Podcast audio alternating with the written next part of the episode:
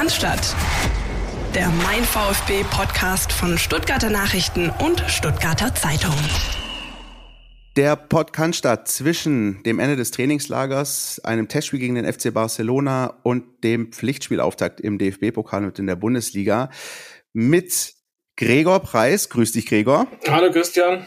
Schön mal wieder hier zu sein. Schöne Grüße an euch da draußen und schöne Grüße auch an Philipp Meisel, mein kongenialer Partner, lässt sich äh, für ein paar Wochen entschuldigen, hat sich eine kleine Auszeit genommen, aber hat ja in der vergangenen Woche aus Kitzbühel mit dem Kollegen Marco Schumacher bestens geliefert. Ähm, das sind große Fußstapfen, in denen wir treten, Gregor. Absolut, ja. Äh, sei ihm gegönnt und ähm, schauen wir, dass wir heute die äh, gute Folge fortführen. Darum werden wir uns bemühen, haben natürlich einige Themen, äh, die wir m, besprechen wollen. Natürlich nochmal einen Rückblick auf das Trainingslager. Das hatte viele gute Aspekte, aber auch ein paar Wermutstropfen, auf die wir natürlich eingehen werden. Es ähm, gibt äh, neuen Gesprächsstoff rund um Sven Mislintat, Pellegrino Materazzo, habt ihr da draußen sicher auch mitbekommen bei den Kollegen. Ähm, haben noch einen Blick auf die Olympischen Spiele, denn auch da ist der VfB Stuttgart ja noch vertreten. Das sage ich jetzt am Mittwoch um 14.41 Uhr, nachdem Deutschland ausgeschieden ist aber es bei Japan zumindest sehr gut aussieht. Darauf werden wir natürlich auch schauen. Unser Kollege Jürgen Frei blickt auf den Nachwuchs des VfB. Pokal, Barca haben wir schon angesprochen. Also ein picke-packe volles Programm, Gregor. Wie ähm, würdest du denn dein erstes spontanes Fazit ziehen unter das Trainingslager des VfB Stuttgart? Du hast das ja schon viele Jahre auch mitbekommen. Ähm, wo würdest du das einordnen? Unter solide? Ja, also super, wenn man dem äh, Verein glauben kann. Trainingslager sind ja immer super. Ist ja äh, ganz klar, dass da immer die äh, die äh, eigene Sicht ein bisschen, äh, vielleicht ein bisschen schön gefärbt ist und äh, man kriegt es ja auch dann nur so ein bisschen von außen mit. Äh, aber äh, ja, alles, was man so gehört hat, muss es ja auch wirklich sportlich ganz gut gelaufen sein. Aber hängen bleibt natürlich die Verletzung wieder von einem wichtigen Spieler, ne? wie die letzten Jahre auch in der Sommervorbereitung. Diesmal hat es den Chris Führig erwischt äh, mit einer längeren Pause ist natürlich schon bitter. Da kannst du eine Woche äh, super trainieren und äh, tolle Testspielergebnisse hinlegen und dann äh, erwischt sich am Ende mit so einer ja, blöden Verletzung, ist natürlich bitter. Ist wirklich ärgerlich, in der Tat. Und vor allem, weil es wieder so auf den letzten Drücker irgendwie passiert ist. Ähm, wir haben ja, das haben wir angesprochen, schon unseren äh, Sportsfreund Marco Schumacher losgeschickt nach Tirol. Der ist mittlerweile wieder heil und sicher zurückgekehrt, liefert uns aber, bevor wir hier weitersprechen, ein erstes Fazit aus dem Trainingslager in Kitzbühel. Hören wir mal rein. Querpass, der Kommentar unserer Redaktion. Eine Woche hat der VfB in den Kitzbüheler Alpen verbracht, auch dieses Jahr in seinem Sommertrainingslager. VfB-Trainer Pellegrino Matarazzo war mit dem Verlauf äußerst zufrieden. Es wurden an üblichen Dingen gearbeitet, an der Kondition, an taktischen Dingen, am Spielverständnis. Nicht zuletzt auch am Mannschaftsgeist war schon immer eine der großen Stärken. Es passt eigentlich ins Bild dieser guten Stimmung, dass am Ende auch noch das Testspiel gegen Arminia Bielefeld äh, mit 5 zu 2 gewonnen wurde und ähm, Roberto Massimo und ähm, Mohamed Sanko mit jeweils zwei zwei Toren wichtiges Selbstvertrauen getankt hat, haben. Es könnte also alles, alles wunderbar sein, doch gab es auch mehr als nur einen Wermutstropfen in diesem letzten Testspiel äh, im Rahmen des Trainingslagers, nämlich die Verletzung des Neuzugangs Chris Führig, der sich äh, an der Schulter verletzt hat und ähm, sechs bis acht Wochen oder noch länger ausfällt. Ähm, was natürlich einen schweren Schlag bedeutet. Chris Führig äh, war erst ein paar Tage vorher ins Trainingslager gestoßen, lange war äh, verhandelt worden, lange war gefeilscht worden im SC Paderborn und dann ist er, fällt er jetzt erstmal aus mit seinem Schlüsselbeinbruch. Ja, es ist ein doch ein erheblicher Rückschlag, äh, weil Chris Führig nicht nur als, als Ergänzungsspieler eingeplant war, sondern vorgesehen war, äh, den ähm, die Rolle von Nicolas González äh, zu übernehmen auf dem linken Flügel, der zum AC Florenz gewechselt ist. Äh, jetzt haben wir den, den Fall, dass äh, nicht nur Chris Führig äh, verletzt ist, sondern wie wir wissen auch Silas, der mit seinem Kreuzbandriss noch länger fehlen wird. Sprich, es gibt dann in der Offensive doch einige Fragezeichen vor der neuen Saison, zumal auch noch immer unklar ist, ob ob, ob äh, Sascha Kalajdzic im VfB erhalten bleibt.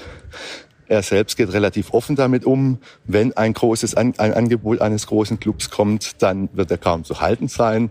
Auch wenn äh, Sven Mislintat äh, die Ablöseforderung äh, in, in sehr, sehr, in, in ganz neue Dimensionen schrauben will. Da war zuletzt von 50 Millionen Euro äh, die Rede. Ob das jetzt nur eine ein Signal ist an die Konkurrenz oder auch an den eigenen Spieler, äh, was die Wertschätzung betrifft. Das wird man sehen. Ähm, der, der, der ganze Stürmertransfermarkt ist noch nicht also richtig äh, in Bewegung gekommen. Und wenn es dann mal passiert, dann wird natürlich auch Sascha González äh, weit vorne sitzen im Schaufenster. Ja, deshalb gibt es nach wie vor so ein paar äh, Unwägbarkeiten. Gerade im Sturm wäre es natürlich schwierig, ähm, den Ausfall von des Österreichers zu ersetzen, der 16 äh, Saisontore geschossen hat, der zum zu einer Identifika Identifikationsfigur beim VfB geworden ist, der auch eine gute EM gespielt hat, äh, der dabei ist, wirklich ein internationaler Star zu werden. Man würde sich wünschen, dass er zumindest noch ein oder zwei Jahre beim VfB bleibt. Ob es so passieren wird, äh, das ist ungewiss. Ansonsten äh, ist der ganze Tross des VfB relativ zuversichtlich, was die neue Saison betrifft.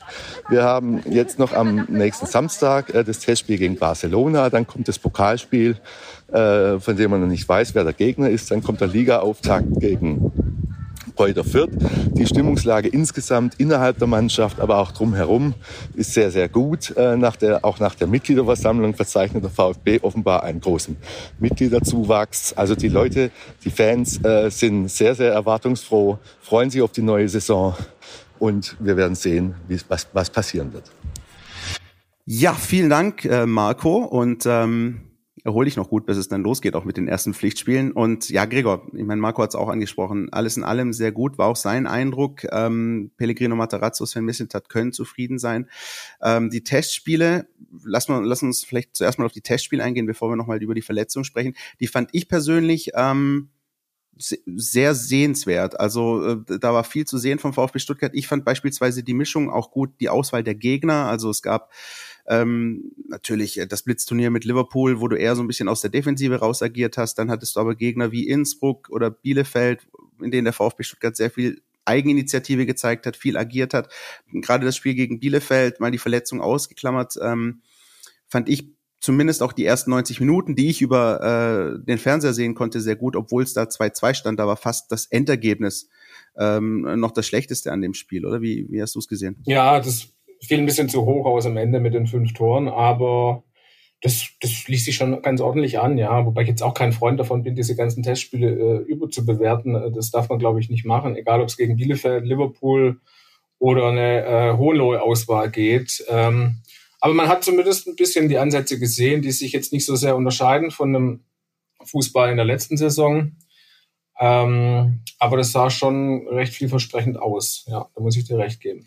Hast du ähm, über die äh, Dauer, sage ich mal, also angefangen mit der Hohenlohe-Auswahl, du hast es gerade angesprochen, bis äh, jetzt Bielefeld ähm, auch auf dem Platz da eine Entwicklung wahrnehmen können äh, in diesen Testspielen? Das ist ja dann schon auch immer interessant, dass das dann ja ausgelegt wird auf den Zeitpunkt, wenn es dann losgeht.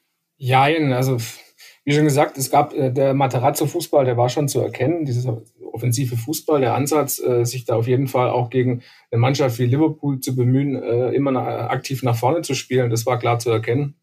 Aber man darf natürlich nicht vergessen, dass jetzt eine Reihe wichtiger Spieler nicht da sind, angefangen vom Torhüter äh, Florian Müller, Wataru Endo, die ganzen Verletzungen. Also da muss ich, ist, ist es noch ein sehr frühes Stadium, das darf man bei all dem nicht vergessen. Und ähm, angesichts der der, des Umbruchs und dieser Verletzungen wird sich die Mannschaft, denke ich mal, erst so im Laufe der, des ersten Saisonviertels finden. Ja, also ich denke da mal so an den September. Das äh, braucht sicherlich noch eine gewisse Zeit. Ja, ich glaube auch, das ist so die ähm, größte Herausforderung, glaube ich, jetzt einigermaßen ähm, einigermaßen stressfrei durch diese durch diese ersten Spiele zu gehen, weil du wirklich, du hast es angesprochen, nicht nur die Verletzungen, auch die Olympiafahrer, ähm, dann gibt's ja auch noch an, Silas, wenn wir den denken, langzeitverletzt, auch noch gesperrt, ähm, äh, Orel Mangala und das wird schon schwierig, das zu kompensieren. Da muss man gucken, glaube ich, irgendwie durchzukommen und, und, und so gut es geht, hamstermäßig zu punkten, damit das dann, wenn die Mannschaft einigermaßen wieder komplett ist, wieder gut aussieht. Aber ähm, du hast es gerade auch schon angesprochen, Verletzungen, ähm, frisch reingekommen zu Wochenbeginn, Momo Sissé, der auch äh, einige Wochen ausfallen wird, ähm, der Mannschaft von Pellegrino Materazzo nicht zur Verfügung steht, was aber besonders ärgerlich war, und das konnte man auch den äh, O-Tönen von Sven Mislintat entnehmen, ähm, war diese Verletzung von Chris Führig. Ne? Wir haben äh, ihn noch nicht mal wirklich hier begrüßt, äh, noch nicht unsere Kollegen in der äh, letzten Folge und äh, jetzt ist er schon wieder äh, out of order sozusagen. Das ist schon bitter. Ne? Ja, ganze sechs Minuten stand er auf dem Platz und der Bielefelder ist da schon ganz, ganz schön äh, ordentlich eingestiegen. Hat er auch den äh, Sven ganz schön auf die Palme gebracht, äh, dieses äh, Einsteigen da in diesem Testspiel. Andererseits, ja, in diesen Testspielen, da äh, fasst man sich nicht mit Samthandschuhen an. Äh, ich erinnere mich da auch an das Foul damals bei Kalajdzic gegen den SC Freiburg war es, glaube ich. Äh, der wurde auch ordentlich von den Beinen geholt und das Ende ist bekannt. Da war alles kaputt im Knie, ein Jahr Pause. Letztes Jahr Erik Tommy gegen Liverpool, Ellbogenbruch. Er kommt auch nicht so von alleine. Und jetzt äh, das dritte Mal durch ein gegnerisches Foul, so eine schwere Verletzung in der Sommervorbereitung. Das ist übrigens mein erster Gedanke auch gewesen, die Erik Tommy-Verletzung äh, im letzten Jahr. Das war dann in diesem 90-minütigen Testspiel gegen den FC Liverpool auch ähm, ziemlich rüdes, überhartes Einsteigen und, und Erik Tommy hat's da an die, ich glaube, an die Werbebande irgendwie gedonnert und genau so vergleichbar, auch wenn es mitten auf dem Platz passiert ist, war das eben mit Chris Führig und darüber hat sich eben Sven Missentat wahnsinnig aufgeregt, der sinngemäß gesagt hat, die Aktion war in dem Moment schon längst durch, ähm, da hätte dieser Schubser nicht noch sein müssen. Und mein erster Eindruck, als ich die Szene gesehen habe, war auch noch so, hm, also so schlimm sah es gar nicht aus. Er hat dann, glaube ich, äh, Chris Führig hatte, glaube ich, so noch zwei, drei Minuten sogar noch weiter gespielt, bis er dann irgendwann angezeigt hat, nee, ich habe hier wahnsinnige Schmerzen, das geht doch nicht. Und dann kam eben aber dann sehr, sehr schnell, noch während dieses Testspiel gegen Bielefeld lief, die Diagnose, Schlüsselbeinbruch, Operation, es dauert mindestens mal sechs Wochen, bis es heilt. Das hat zumindest Dr. Google mir gesagt. Und bis dann aber der Spieler dann äh, zurückkehrt und tatsächlich auch wieder spielfit ist, ist es nochmal eine ganz andere Geschichte. Es ist halt insoweit ärgerlich, als ähm, Chris Führig ja gerade gekommen ist, um eben den langzeitverletzten Silas erstmal zu ersetzen, aber auch den nach Florenz abgewanderten Nicolas Gonzalez. Das heißt, ähm, der VfB wird da zum Saisonstart erstmal mit dem arbeiten müssen, was er hat, weil Sven Missentat hat ja auch gesagt, wir, wir planen da jetzt nicht jetzt irgendwie noch ein Hauruck, im Hauruck-Verfahren jemanden noch zu verpflichten. Das heißt, der VfB Stuttgart wird mit den Spielern, die er hat, zurechtkommen müssen. Tommy, Massimo und, und, und. Wen siehst du denn da vorne? Ja, was mir, ein, was mir noch einfällt, ist, dass der VfB äh, die äh, ähm, Verletztendauer immer ein bisschen optimistisch prognostiziert hat in der Vergangenheit. Also jetzt bei Fürich heißt es sechs bis acht Wochen. Also die machen das ja neuerdings immer, dass sie eine Zeitspanne angeben der voraussichtlichen Ausfallzeit. Und da lagen sie in der Vergangenheit immer ein bisschen daneben. Also das hat sich dann meistens noch länger hingezogen. Jetzt wollen wir hoffen, dass es bei Fürich nicht wieder so kommt. Ja, aber da, um auf deine Frage zurückzukommen, ja, wer soll die Tore schießen, hat Kollege Schumacher äh, kürzlich geschrieben. Ähm, ja, man kann eigentlich nur hoffen, dass eben dem Sascha Kalajdzic nicht noch was zustößt oder dass er sich doch nicht noch vom Hof macht, wonach es jetzt ja nicht aussieht. Und dass eben äh, zum Zweiten einer derer in die Bresche springt, die man jetzt vielleicht noch gar nicht so auf der Rechnung hat. Also vielleicht so ein Kulibali oder ein Massimo, dass die vielleicht auch irgendwie äh, in der Lage sind, dann auch äh, nicht nur ja, ordentlich mitzuspielen und, und äh, Spielminuten zu kriegen, sondern auch tatsächlich dann äh, zu, zu scoren. Ja. Und genau die beiden, die du gerade angesprochen hast, Roberto Massimo und äh, Tongi Kulibali, das sind die beiden, von denen ja auch Sven Mislint hat noch in der vergangenen Saison gesagt hat, da ist jetzt noch nicht der ganz große Druck drauf. Die sind noch dabei, sich zu entwickeln und mal schauen, wie das dann in der nächsten Saison aussieht. Da erwarten wir dann wieder deutlich mehr, also diesen nächsten Schritt in der Entwicklung und naja, einen viel besseren Zeitpunkt als jetzt kannst du eigentlich gar nicht kriegen. Und ich muss auch ganz ehrlich sagen, vor allem Roberto Massimo hat mir gegen Bielefeld ganz gut gefallen, auch nicht nur, weil er beide Tore geschossen hat, ähm, zumindest in diesen ersten 90 Minuten, sondern auch weil er einfach sehr agil und auffällig war. Worauf ich, äh, Gregor, noch so ein bisschen hoffe oder was mir wirklich ähm, sehr, sehr positiv auch noch gefällt, nicht erst seit der Vorbereitung, sondern auch schon in der Rückrunde der vergangenen Saison, ist wirklich so ein bisschen das Tandem Sascha Kalajic und Philipp Förster. Also die haben ein paar echt gute Aktionen. Ähm, jeder, der sich erinnert, jetzt im Testspiel gegen äh, Liverpool, Kalajic aufgelegt mit der Hacke für Förster. Ein ähnliches Tor gab es bei Union Berlin auch schon. Also die, die scheinen ganz gut miteinander zu matchen, habe ich so ein bisschen das Gefühl, oder? Philipp Förster, da scheiden sich ja mal sehr die Geister an ihm. Ich bin jetzt auch nicht so der allergrößte Fan gewesen in der vergangenen Saison, aber ja, du hast schon recht, da kann da, da kann sich schon noch einer äh, hervortun, ja. Also vor allem so einer, den man vielleicht jetzt nicht auf der Rechnung hat. Warum nicht Philipp Förster? Freuen wird's mich. Warum nicht? Ich glaube, ähm, viele Fans würden sich wirklich darüber freuen und vielleicht auch unser äh, Taktik- und Datenexperte, der Steffen Görsdorf, der auch uns in regelmäßigen Abständen immer sagt, wie wichtig Philipp Förster eigentlich zumindest mit Blick auf die Zahlen für die Mannschaft ist.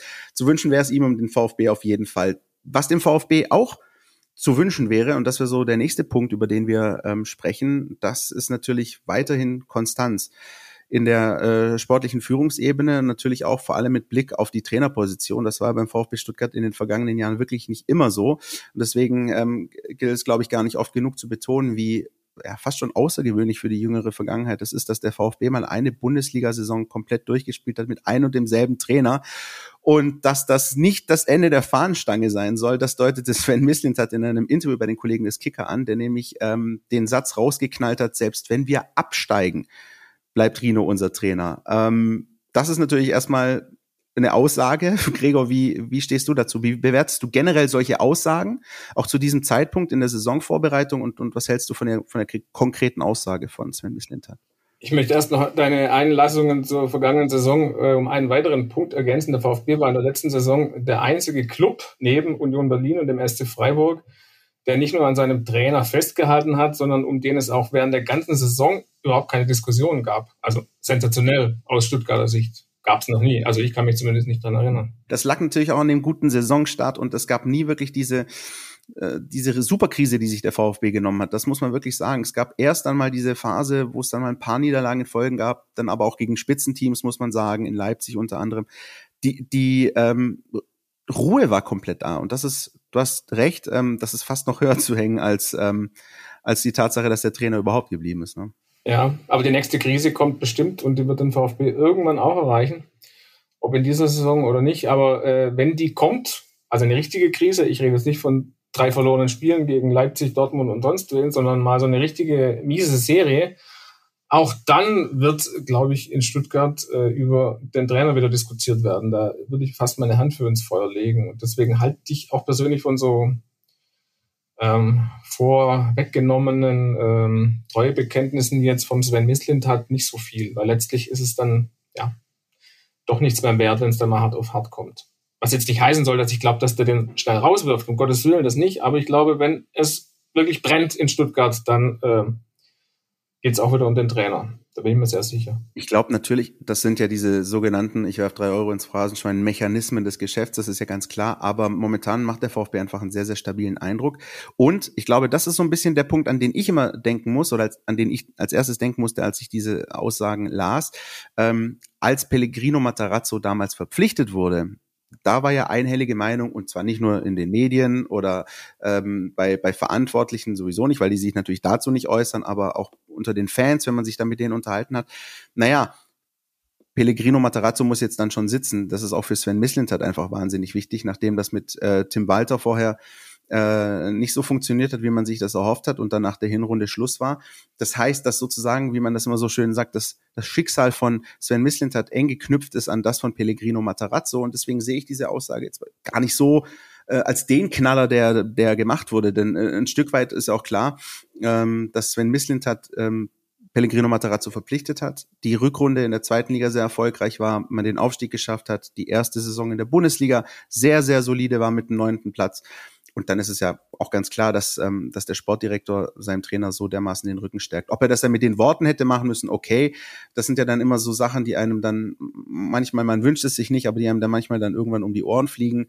Ähm, ich, ich sag nur Stand jetzt und solche Geschichten. Aber ähm, im Kern äh, finde ich die Aussage drastisch in der Form, also positiv drastisch, ähm, aber ähm, ich würde dem jetzt auch nicht so eine hohe Bedeutung beimessen, wie es teilweise gemacht wurde. Was ich interessant fand, Gregor, darüber Ganz kurz ich noch, ich, ja? ich sehe das ein bisschen anders als du, wenn ich da kurz dazwischen grätschen darf. Also ich, ich würde nicht sagen, dass das Schicksal des äh, Sportdirektors noch so eng mit dem des Trainers verknüpft ist, wie das damals der Fall gewesen sein mag. Also wenn wir nochmal zurückblicken, Ende zweite Ligasaison, der Aufstieg stand auf der Kippe, es waren beide noch ein bisschen ähm, ja, äh, standen sehr unter Druck, sowohl Misslintat als auch Materazzo. Dann hat er den Vertrag verlängert, dann ist es sehr gut gegangen, das Projekt. Man weiß, es sind aufgestiegen, haben dann ein super erstes Jahr gespielt.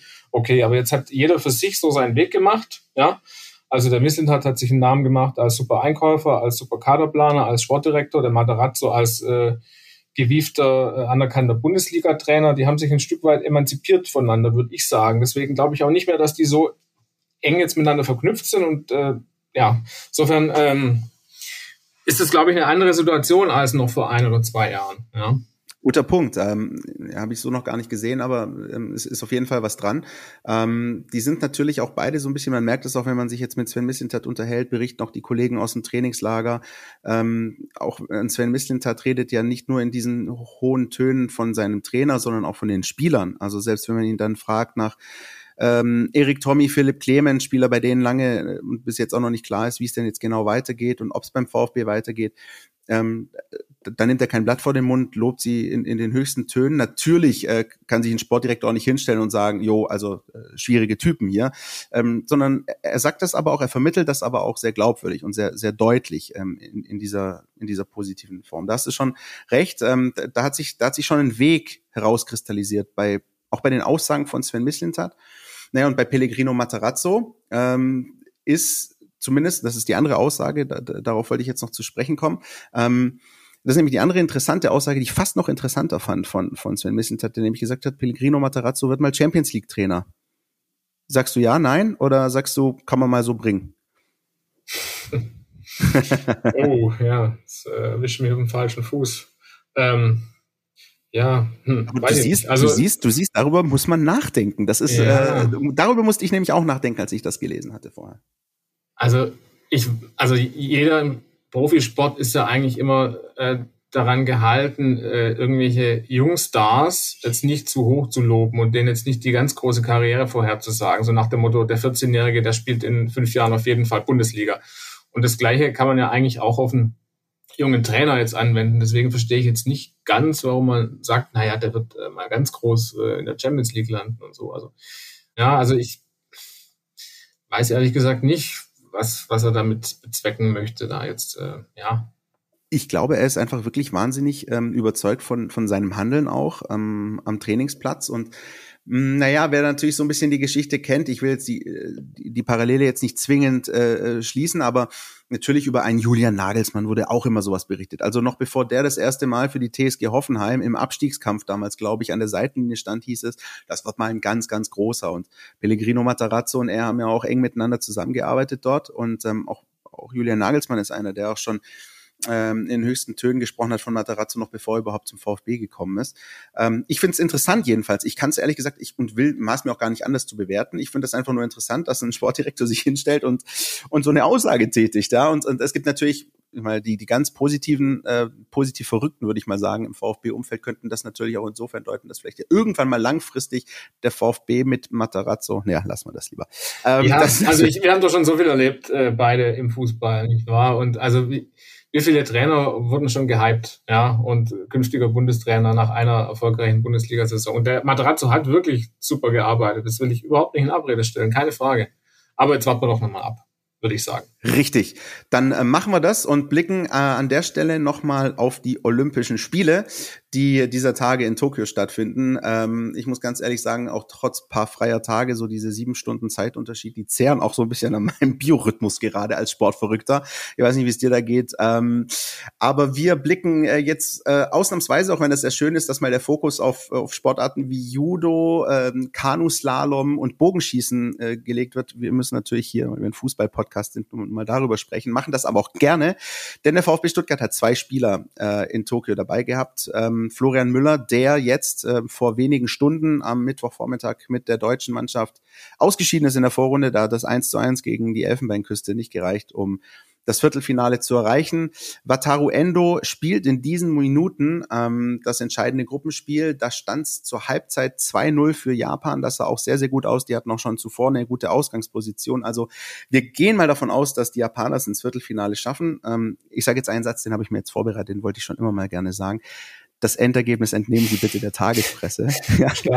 Ähm, ja, ähm, aber lass uns mal ähm, der Reihe nach vorgehen, Gregor. Ähm, Florian Müller würde ich ähm, sagen, unter der wunderbaren Floskel äh, Licht und Schatten. Da war so ein bisschen alles dabei bei den drei Spielen, oder?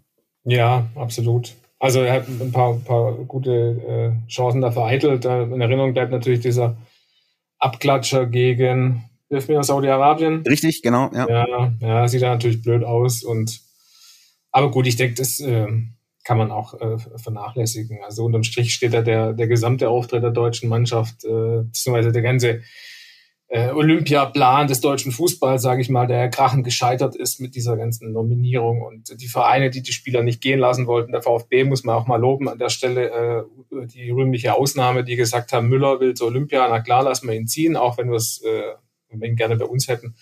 Also äh, da würde ich jetzt nicht auf, auf so eine Torwartleistung ja, unbedingt jetzt da so den allergrößten Fokus richten. Ja. Der Junge hat da gespielt, der hat es, glaube ich, auch gern gemacht und ähm, ja, kommt jetzt früher zum VfB zurück, als äh, erwartet war zunächst. Ja, ja ich glaube, das ist so, zumindest aus VfB-Sicht ganz gut.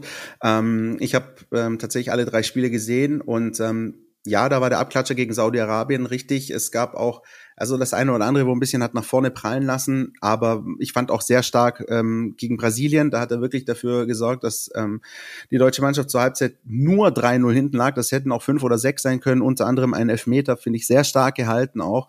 Ähm, also der hat doch schon wirklich gezeigt, dass er gut ist und, und dass er wirklich ähm, äh, zu Recht auch ähm, ja, für die Leistungen in den vergangenen Jahren jetzt einfach auch die Belohnung mit der Olympiateilnahme bekommen hat ich fand es einfach wahnsinnig interessant, weil natürlich der Transfer ähm, feststand und dann jetzt sozusagen auch die, sagen wir mal, die VfB-Öffentlichkeit sich ihn mal wirklich über drei Spiele anschauen konnte. Und ich glaube, ähm, da hat der VfB sicher sehr, sehr viel richtig gemacht mit der Verpflichtung.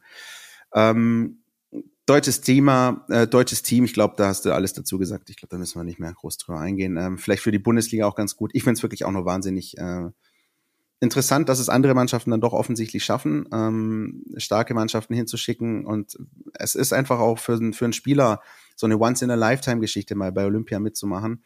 Mhm, gut, kann man so und so sehen. Ähm, mit Blick auf die anderen europäischen Mannschaften, da kommen jetzt auch nicht alle weit. Also die Franzosen waren jetzt kurz vor dem Ausscheiden. Ähm, äh, ja, interessante Geschichte. Nur die Spanier scheinen das wirklich so richtig für voll zu nehmen. Werden wir natürlich für euch weiter beobachten. Äh, die Japaner, die haben natürlich ein ganz besonderes Turnier. Also wenn schon eine Olympiateilnahme once in a lifetime ist, aber Olympia auch noch zu Hause zu spielen, leider vor leeren Ring, aber immerhin, das ist für Wataru Endo was ganz Besonderes. Ähm, spielt durch, ist eine absolute Stütze in seiner Mannschaft. Ähm, bisher nur Erfolgserlebnisse äh, gehabt. Ähm, mit einem 1-0 gestartet gegen äh, Südafrika und dann äh, sich jetzt eben auch weiter durchgesetzt. Mexiko, Frankreich waren noch die anderen Gruppengegner. Hm, bei den Japanern habe ich jetzt nicht alles gesehen, Gregor. Ich weiß nicht, wie es bei dir ist, aber das, was ich gesehen habe, war Wataru Endo, wie man ihn halt kennt. Ja, ich muss jetzt auch gestehen, ich habe jetzt nicht alle äh, Spiele der japanischen Olympia-Auswahl über 90 Minuten verfolgt. So ehrlich darf man auch, glaube ich, als Sportredakteur sein. Aber du hast doch Tischtennis geschaut, ne? Gib's zu.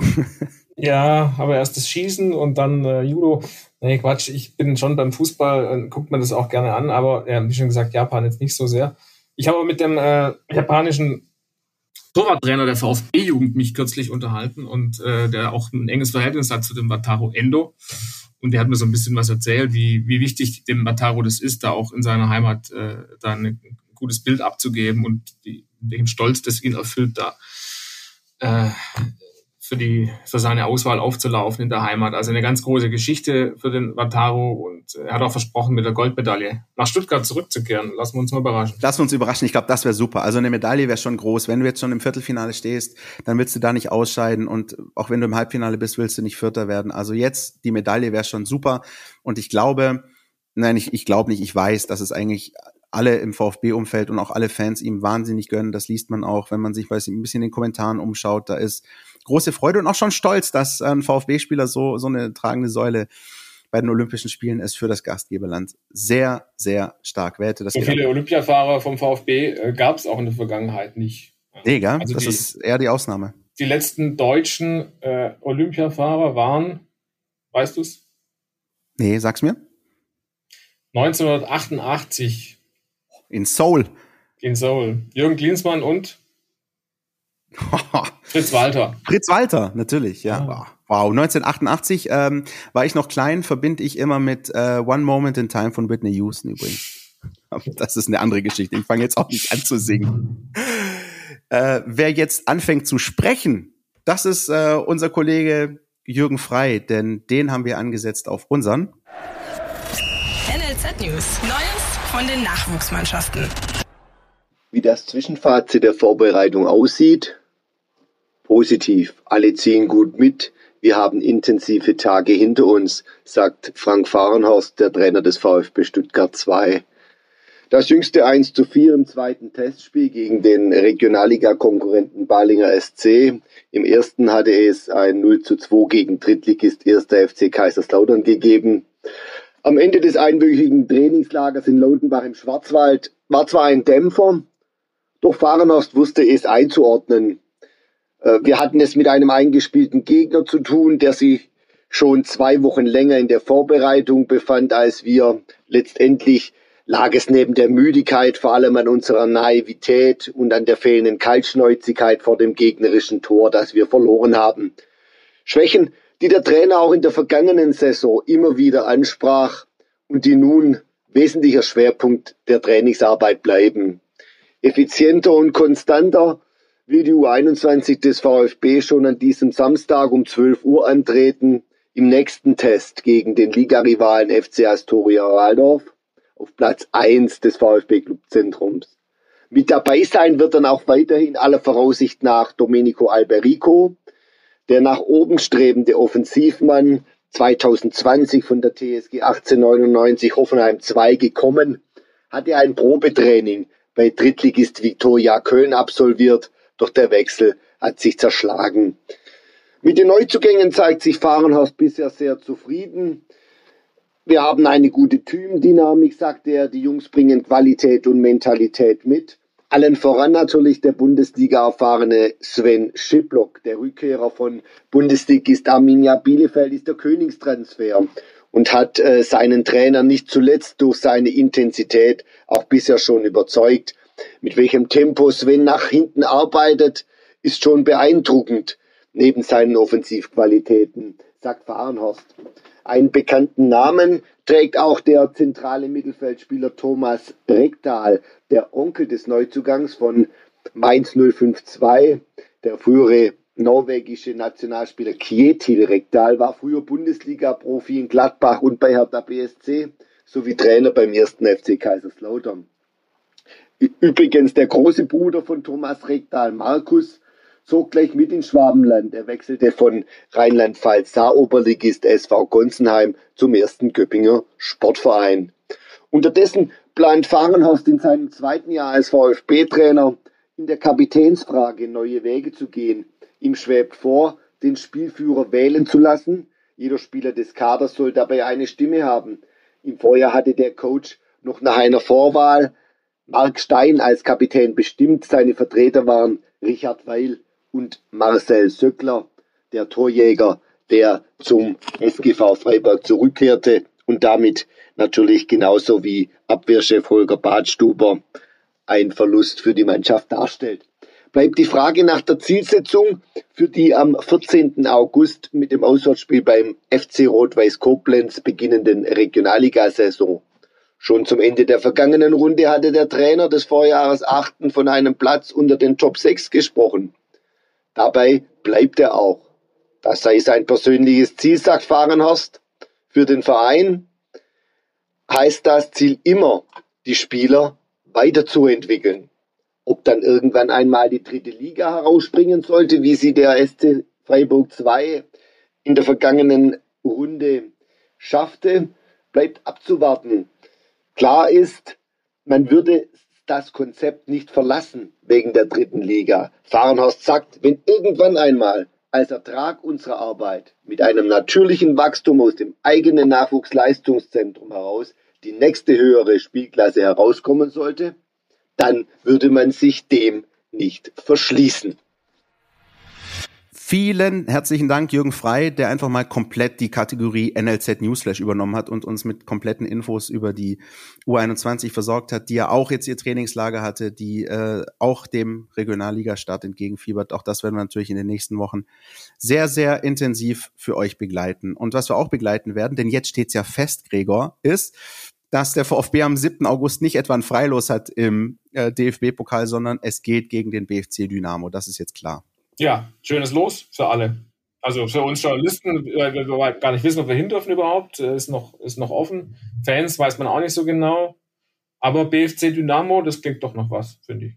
Klingt nach was. Ähm, glaube nicht auch immer nicht immer die nettesten äh, Zeitgenossen dort auch im Stadion. Wenn man sich da glaube ich davon ein bisschen fernhält, dann kann das doch ein schöner Ausflug werden, weil Berlin ja auch immer eine Reise wert ist. Aber dass der Gegner jetzt feststeht, ist wahnsinnig äh, wichtig, glaube ich, auch aus VfB-Sicht. Auch wenn wir jetzt hier über einen Regionalligisten sprechen, aber das ist doch schon, hey, ähm, das sind zehn Tage hin bis zum Spiel und wenn du dann noch nicht weißt, gegen wen du eigentlich deinen Pflichtspielauftakt bestreitest, das ist schon äh, das ist schon außergewöhnlich, habe ich so in der Form auch noch nicht erlebt. Du hast, ähm, Gregor, dich auch ein bisschen dezidiert auseinandergesetzt mit der ganzen Geschichte äh, rund um den Berliner Fußballverband. Vielleicht kannst du uns noch mal erklären, was genau jetzt da eigentlich passiert ist in letzter Zeit. Ja, das ist eine kleine äh, äh Verbandsposse äh, ging dem Ganzen voraus. Also die haben den normalen Landesverbandspokal gespielt, im Herbst begonnen. Der wurde dann Corona-bedingt abgebrochen. Dann hat der Berliner Fußballverband entschieden, den in einer Art Mini-Turnier nur mit den verbliebenen Regionalligisten zu Ende spielen zu lassen. Unter anderem Dynamo Berlin, die dann auch letztlich den Pokal gewonnen haben. Und da hat ein anderer Verein, nämlich glaube es 90, damals noch Oberliga, gesagt, geht gar nicht, äh, widerstrebt den Grundsätzen des Fair Play und so weiter und hat eben dagegen Berufung eingelegt. Das wurde dann äh, erstmal abgeschmettert in Berlin, kam jetzt vor das DFB-Bundesgericht und das hat jetzt äh, letzten Endes Dynamo Berlin als äh, Teilnehmer am DFB-Pokal bestätigt und somit als Gegner des VfB in der ersten Runde. Gegen den sie übrigens schon mal gespielt haben vor, ah, nagel mich nicht fest, aber noch nicht allzu lange her. Ich glaube 2013 oder 14, erste Runde. Ich meine 2 zu 0 Sieg. Ich meine auch 2 zu 0 Sieg und ich glaube, beide Tore hat Vedat Ibišević damals geschossen. War auch so die, die, die Zeit Ende August ähm, oder Anfang, Ende, Mitte August, Ende in der ersten ähm, Woche vor dem Bundesliga-Start. Ähm, kann sogar, 2013 könnte sogar sein, wenn jemand da draußen weiß, gerne info at meinvfb.de ähm, mit Korrekturen an uns. 2013 war, glaube ich, sogar auch das letzte Jahr, in dem der VfB international gespielt hat. Da war, glaube ich, noch Rijeka auch noch äh, ein Thema. Ne? Wahnsinn eigentlich. Kaum, kaum zu glauben, acht Jahre ist es ja.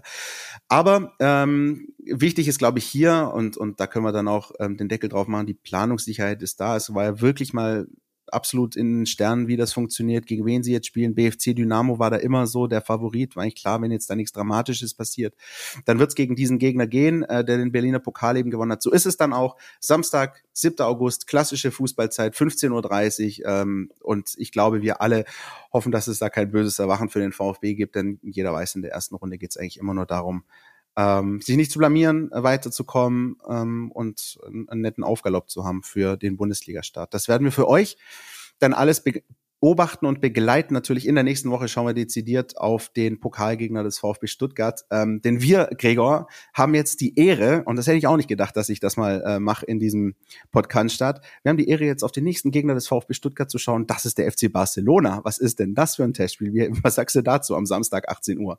Ja, super Sache. Also ich habe mich erstmal gefragt, wie, wie kommt es überhaupt dazu, dass äh, so ein, so ein Top-Club äh, ja, äh, so, ein, so ein Freundschaftsspiel bestreitet in Stuttgart. Also ich habe mir das auch ein bisschen erklären lassen. Die haben da, da gibt es schon lange Kontakte irgendwie, so von beiden Seiten aus. Und äh, es gibt auch spezialisierte Agenturen dafür, die dann solche Clubs vermitteln. Und da die, da Barca ja das äh, ihr Trainingslager in Donaueschingen abgehalten hat, lag es dann irgendwie nahe, da sich mit dem VfB noch zu messen. Und ja, ich denke, das ist vor allem für den VfB eine schöne Angelegenheit. Äh, mal wieder vor vollem Haus, sprich 25.000 Fans, äh, Live-Übertragung im Fernsehen, dann gegen so Stars, die ja auch alle auflaufen werden, anzutreten.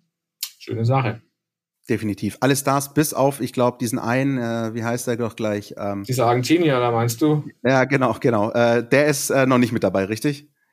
Äh, laut spanischen Medienberichten habe ich vernommen, dass der äh, noch einen Sonderurlaub hatte wegen Copa America und erst jetzt äh, am Donnerstag wieder ins Training einsteigen soll. Und deswegen äh, gehe ich mal davon aus, dass der am Samstag dann nicht gleich äh, spielen wird.